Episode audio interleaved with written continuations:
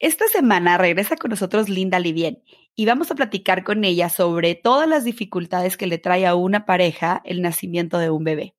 Ella nos va a dar información sobre esta etapa y algunas herramientas para poder reencontrarnos. Esto es Entre tantas madres, porque todas estamos entre los hijos, la casa, el trabajo, nuestros traumas, los traumas de las amigas, el ejercicio, la pareja, salir a tomar un vino. ¡Ya! Ser mamá está cabrón. Y lo que siempre falta es tiempo. Por eso en 20 minutos nuestros invitados nos darán información concreta, sencilla y aplicable. Si una mamá cambia, todo a su alrededor cambia. Bienvenidos a Entre Tantas Madres. Bienvenidos a una semana más a Entre Tantas Madres. Eh, como les dijimos la semana pasada, Linda Livien sigue con nosotros. Ella es doctora en educación, terapeuta de pareja y sexóloga. Y vamos a platicar hoy, nos vamos a extender un poquito más ahora al tema este, de cómo conecto con mi pareja después de tener un bebé. Hablamos la semana pasada sobre específicamente el sexo y la lactancia, qué pasa con las hormonas de la mamá, por qué baja el líbido.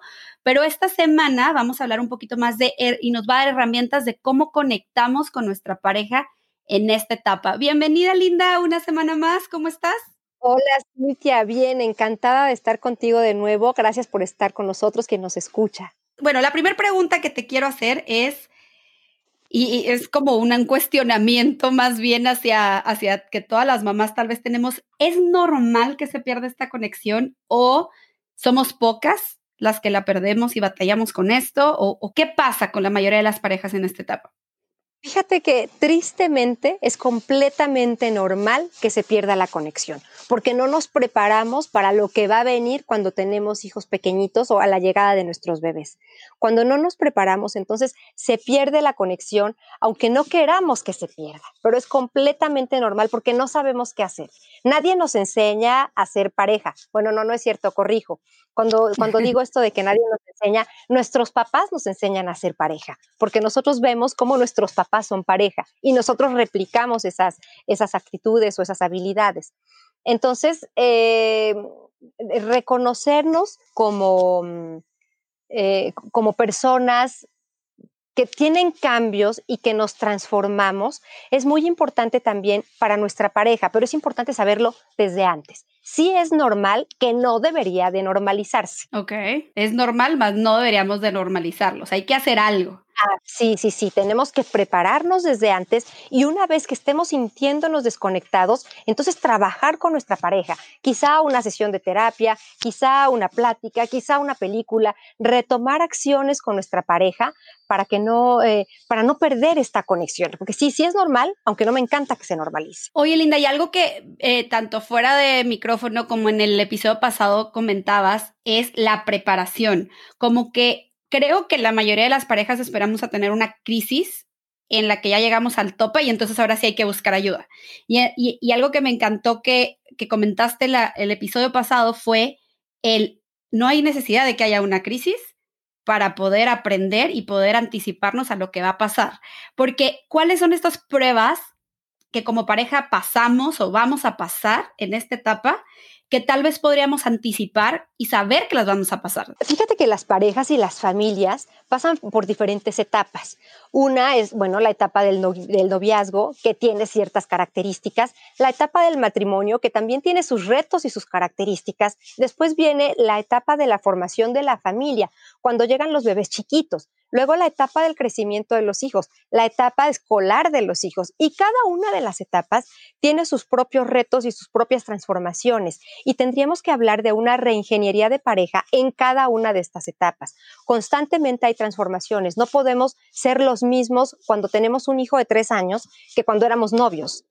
Entonces, entender claramente que va a haber transformaciones y hablar de este tipo de transformaciones y cómo me estoy sintiendo en el trance es muy importante. Y para eso estamos los terapeutas de pareja. Como bien lo dijiste, no es necesario llegar a una crisis, sino prevenir. A ver, ya me voy a casar, ¿qué va a pasar en mi, en mi matrimonio? ¿Cuáles son los cambios que voy a tener? ¿Cuáles son los retos que voy a vivir? Y una vez que llegan los hijos también, porque integrarse como pareja, por supuesto que tiene retos, no es nada más eh, todo miel sobre hojuelas, que llegó el bebé y el pañalito y ponerlo y vestirlo y bañarlo. No, conlleva muchísimos retos como pareja y como familia. Hay que hablar de los planes, hay que hablar de los objetivos que se tienen como familia. Entonces yo creo que es muy importante sí saber antes de que estos cambios ocurran, conocerlos, reconocerlos y más que nada aceptar que va a haber transformaciones. No lo estás comentando, ¿no? Como el, el anticiparnos y saber que va a haber diferencias. ¿Hay manera de minimizar la pérdida de esta conexión o cómo anticiparnos. Siempre la comunicación, pero la comunicación profunda. Y cuando digo comunicación profunda, trato de hablar de sentimientos, es cómo me estoy sintiendo en ese momento por determinada situación. Esto es la asertividad. A ver, cuando pasa tal cosa, yo me siento triste, supongamos, cuando tú estás amamantando que te vas al cuarto eh, y no quieres que nadie te hable, yo me siento desplazado hablar de los sentimientos. Me siento triste o me siento frustrado o frustrada, ¿no? Independientemente de, papá o mamá cómo se sienta, pero hablar de los sentimientos. Yo creo que aquí está la clave. Cuando hablamos eh, con comunicación profunda y cuando somos asertivos en lo que estamos trabajando, en ese momento la comunicación se hace más, eh, más fluida y evitamos estas crisis pero siempre la comunicación, nunca suponer lo que está, sucediendo o lo que está sintiendo mi pareja e, es como vivir en automático, yo así lo veo, ¿no? O sea, es, y yo se los, se los comento mucho, y aunque aquí me abro un poquito a lo que es mi vida de pareja, mi esposo y yo somos como, siempre les digo, como un engrane perfecto que va dando vueltas perfectamente pero va dando perfectamente en la paternidad. O sea, nos eh, complementamos, tenemos ideas en común, tú haces esto, yo hago esto y nos apoyamos y hasta veces les digo como roommates, ¿no? O sea, vivimos muy bien en conjunto, pero no puedo negar que claramente desde el momento en que nació, desde mi primera hija, y ya son cuatro años, obviamente la, la, vida de pareja ha tenido sus desbalances. Eh, de hecho, en veces digo, bueno, es que tiene que pasar el tiempo pero de pronto siento que de aquí a que pase ese tiempo y mis hijos crezcan, digo, no, pues ya ni siquiera voy a tener la energía tampoco, o sea, es cómo regreso, cómo reconecto, qué puedo hacer. Cada vez que tenemos, esto es como una maquinaria, una maquinaria perfecta, así como lo acabas de decir, una, una serie de engranes. Y la familia como sistema es también una maquinaria pero cada vez que yo aprieto más una tuerquita o aprieto un tornillito o se cae una piececita o adiciono un color, que sería eh, eh, como sucede en las familias, como sucede en las parejas, todo se transforma, todo cambia. Y, lo importante es reconocer esta transformación porque el camino a la transformación es lo complicado. No nada más de decir, ay, bueno, nos transformamos y listo. Ahora, ¿cómo, cómo nos transformamos? ¿Qué tenemos que hacer para transformarnos? De esto se trata la reconexión entender que somos un sistema perfecto, que somos una maquinaria perfecta, pero esta maquinaria perfecta, como bien lo dijiste, va a tener desbalances y estos desbalances hay que ajustarlos muchas veces no se pueden ajustar solos y es por eso que estamos los terapeutas, es por eso que estamos los consejeros. Necesitamos hacer ciertos ajustes para que la pareja pueda volver a caminar, así como lo dijiste, como en granes perfectos, que vayan casi al mismo ritmo. También yo veo mucho el tabú de ir a terapia. O sea, es un tabú ir a terapia personal o ir a terapia de pareja o tomar un curso de padres o tomar un curso de pareja, como que es complicado, o sea, realmente es poca la gente que está abierta a hacerlo. Este, y también, de hecho, tú nos comentabas el episodio pasado, los hombres no tienen ese desahogo que muchas veces las mujeres tenemos porque, bueno, nos abrimos más a platicar con nuestras amigas o lo que sea. ¿Qué podría ser una manera de eliminar ese tabú y saber que podríamos tener un acompañamiento para esto, poder hacerlo de mejor manera? Primero, pensar que la terapia es una forma de autocuidado. El autocuidado tiene que ser la parte principal del cuidado hacia los demás. Parece eh, incongruente lo que estoy diciendo, pero primero tenemos que cuidarnos. Esto es como en los aviones. En los aviones te dicen, póngase primero la mascarilla de oxígeno en caso de una despresurización antes de ayudar a alguien. Esto es, cuídese usted primero para poder ayudar a los demás. Y exactamente lo mismo pasa con terapia cuídate tú primero para poder ayudar a los demás. Y si hablamos de pareja, cuídense pareja primero para poder ayudar a los demás. Entonces así es un poquito de quitar el miedo a la terapia. Por supuesto que en la terapia salen muchísimas cosas que traemos cargando de la infancia, de la adolescencia y que nos están molestando en esta etapa de papás o en esta etapa adulta. Y Linda, por ejemplo, en una vez en terapia, de hecho, me comentaban y me decían que, que podíamos ser muy buenos papás ser muy buenas mamás y de hecho estar haciendo un excelente trabajo en esa área, pero estar descuidando a la pareja, que la pareja la viéramos como una entidad separada a nosotros, este, que, que, que pues hay que cuidarla y trabajarla, ¿no?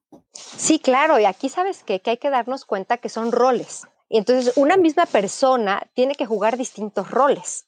Entonces tiene que jugar el rol de papá, tiene que jugar el rol de mamá, tiene que jugar el rol de hijo, tiene que jugar el rol de esposos, tiene que jugar el rol de, de hermanos. Son muchos roles que tienen que convivir en una sola, en una sola persona.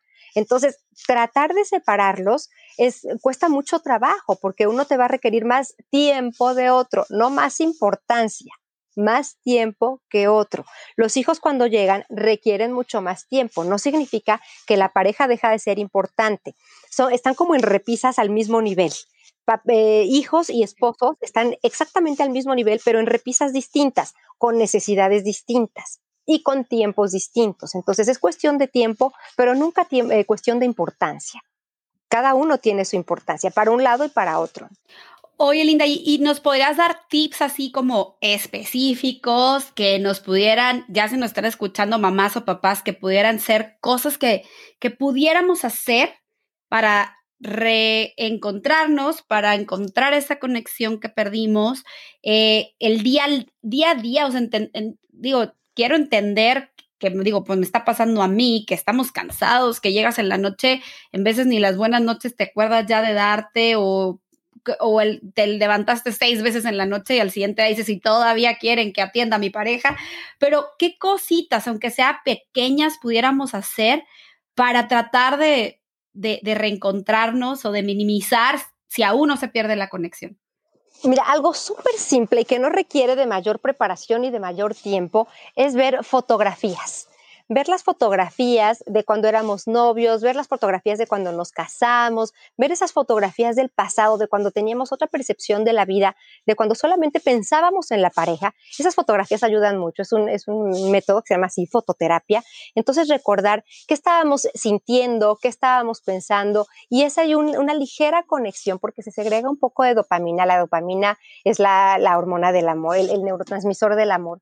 Entonces, eh, reconectarnos un poquito con ese pasado, con esos momentos felices, con esos momentos gratos, saber qué estaba sucediendo en cada una de esas fotografías, nos hace reconectarnos. Y esto es un evento que no necesita ninguna preparación, que lo tenemos en casa, que lo podemos hacer de vez en cuando, no significa que lo hagamos una vez y con eso nos perdamos. Hacerlo de vez en cuando es importante.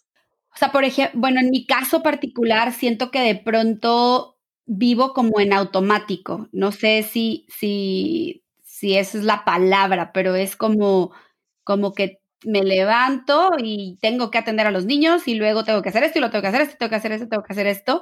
Y entonces nunca encuentro esos momentitos en donde yo diga, híjole, pues de pronto ya pasó la semana y veo que la pareja pues está total y completamente desatendida.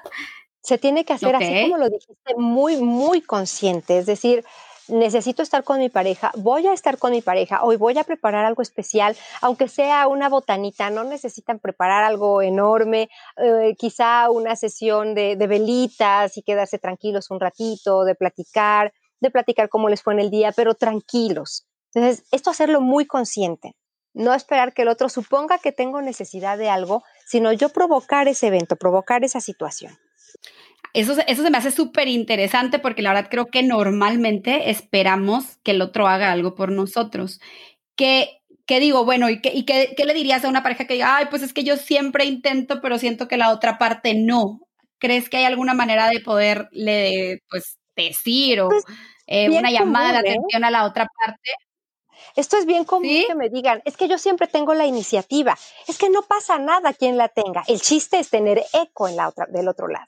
Si yo tengo la iniciativa, pero la otra persona me sigue la corriente, claro, si la otra persona me sigue la corriente y me hace eco, entiende lo que yo necesito y seguimos en el mismo ritmo, no pasa nada. No tiene que ser uno y uno. No importa si yo siempre propongo, pero si el otro me dice, va, con eso está mejor. Con eso, ok. Ay, me gusta, me gusta eso porque creo que siempre es como esa lucha de poder, ¿no? Yo, yo ya hice dos y tú no has hecho ninguna, pues bueno, digo, tal vez tú eres la persona que lleva ese tipo de, de iniciativa en la pareja, ¿no? No tal vez la otra pues no se le ocurre, no es tan creativo como tú, ¿no? Algo así. Y no tiene nada de malo ser uno, ¿no? Si eh, una parte de la pareja es la que siempre lo hace, no pasa nada. Linda, pues ya ahora sí se nos acaba el tiempo, definitivamente. Desgraciadamente o afortunadamente para las mamás que no tienen tanto tiempo, esto dura 20 minutos. Este, me encantó que estuvieras con nosotros en dos episodios. Creo que la verdad, este, nos das muchas herramientas y también, principalmente creo que calmar un poquito la mente de saber que no somos a las únicas que nos está pasando. no, eso, eso creo que es lo que más me encantaría llevarnos tanto del episodio pasado como de este, que es no eres la única, es normal. Eh, como tú misma dijiste, no hay que normalizarlo, hay que hacer algo. Exacto, exacto. Exacto. Este, pero tampoco sentirnos sin, la, sin poder hablarlo porque a sentirnos juzgadas o sentir que somos los únicos que estamos teniendo este desbalance en la familia.